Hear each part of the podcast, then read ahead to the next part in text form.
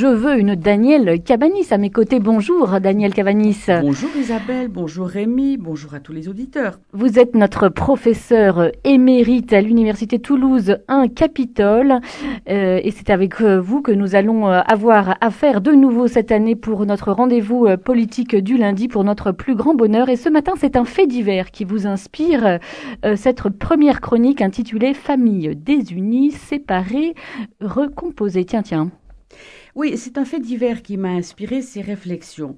Euh, samedi, on défilait à Toulouse et fait un assez long stage devant le Capitole des membres de l'association Jamais sans nos enfants, hmm. en relation avec une histoire iranienne il y a quelques années, parce qu'une maman craint de ne pas récupérer sa petite fille à l'école en Allemagne d'une commune décision où vit son père. Mhm. En effet, les tribunaux allemands, mais ils ne sont pas les seuls, euh, considèrent souvent que les enfants binationaux seront mieux en Allemagne, ce qui est une pétition de principe, ça reste à prouver, et privent le parent étranger de ses droits, et surtout, c'est cela qui m'intéresse, prive les enfants d'une famille. Euh, Daniel, par rapport aux, grands enjeux euh, nationaux, au thème même de notre rubrique Rendez-vous politique, est-ce que votre thème n'est pas un peu limité ce matin? Vous pouvez peut-être m'en faire le reproche, mais je crois que c'est moins limité qu'on ne pourrait l'imaginer. Parce que aujourd'hui, en raison des mouvements de population, des guerres, de la fragilité des structures familiales, innombrables sont les enfants qui sont privés d'une enfance normale, mmh. avec des relations apaisées avec leurs proches. Dans les pays en paix, les enfants sont confrontés aux conséquences des décisions des adultes. Je, me garderais bien de lancer une croisade pour un modèle institutionnel qui a aussi forcément des limites, et je m'en tiendrai à quelques observations très simples. Le but n'est pas de polémiquer. Alors que l'enfant devrait être l'aboutissement d'une relation d'amour destinée à durer autour de lui, il naît parfois sans avoir été souhaité, il ne sera jamais bienvenu ou Dieudonné ou encore Benoît ou Bénédicte, pour reprendre les anciens prénoms qui illustrait cette joie et cette gratitude de l'avenue de l'enfant.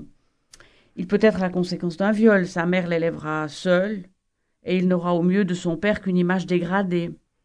Les parents se séparent et les enfants deviennent l'enjeu de leur dispute. Bon, les juges tranchent en cas de désaccord, mais les enfants subissent et souvent souffrent. Les parents refont leur vie, ce qui en soi n'est pas contestable, ailleurs parfois et sans que le droit ne s'en mêle. D'ailleurs, que pourrait-il faire? Les enfants perdent la moitié de leur vie sans pouvoir réagir, en tout cas tant qu'ils sont petits et n'ont pas voix au chapitre. Ne parlons pas des enfants abandonnés qui errent de décision en décision.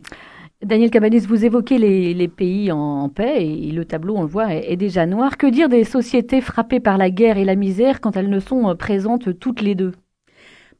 L'insécurité internationale, que ce soit des guerres internationales ou des guerres civiles, finalement le résultat sur les populations est à peu près le même, et la pauvreté jette sur les routes des familles entières, qui sont parfois séparées, ce qui engendre des situations douloureuses sur le plan matériel et affectif.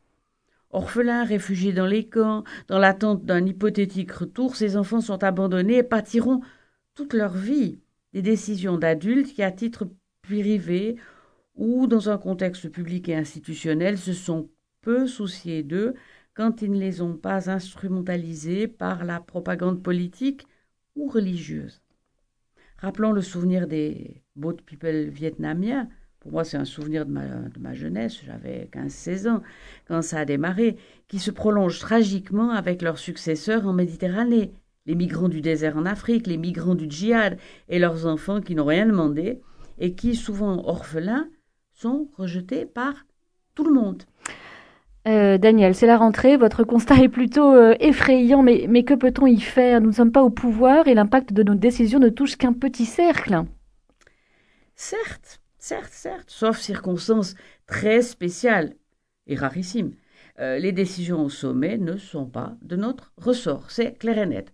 Les lois ne sont pas faites directement par nous, et même indirectement, c'est plus les spécialistes que ceux qui les votent qui en font le, le, contenu pour la bonne et simple raison que c'est si compliqué qu'on n'arrive pas à les réagir autrement. Mais il suffirait que tout adulte responsable, et c'est pas du yaka faucon, Mhm. mais il suffirait que tout adulte raisonnable s'imprègne de la très belle charte des droits de l'enfant et s'en fasse le défenseur engagé. Qu'est-ce que vous voulez dire? Qu'est-ce que ça signifie?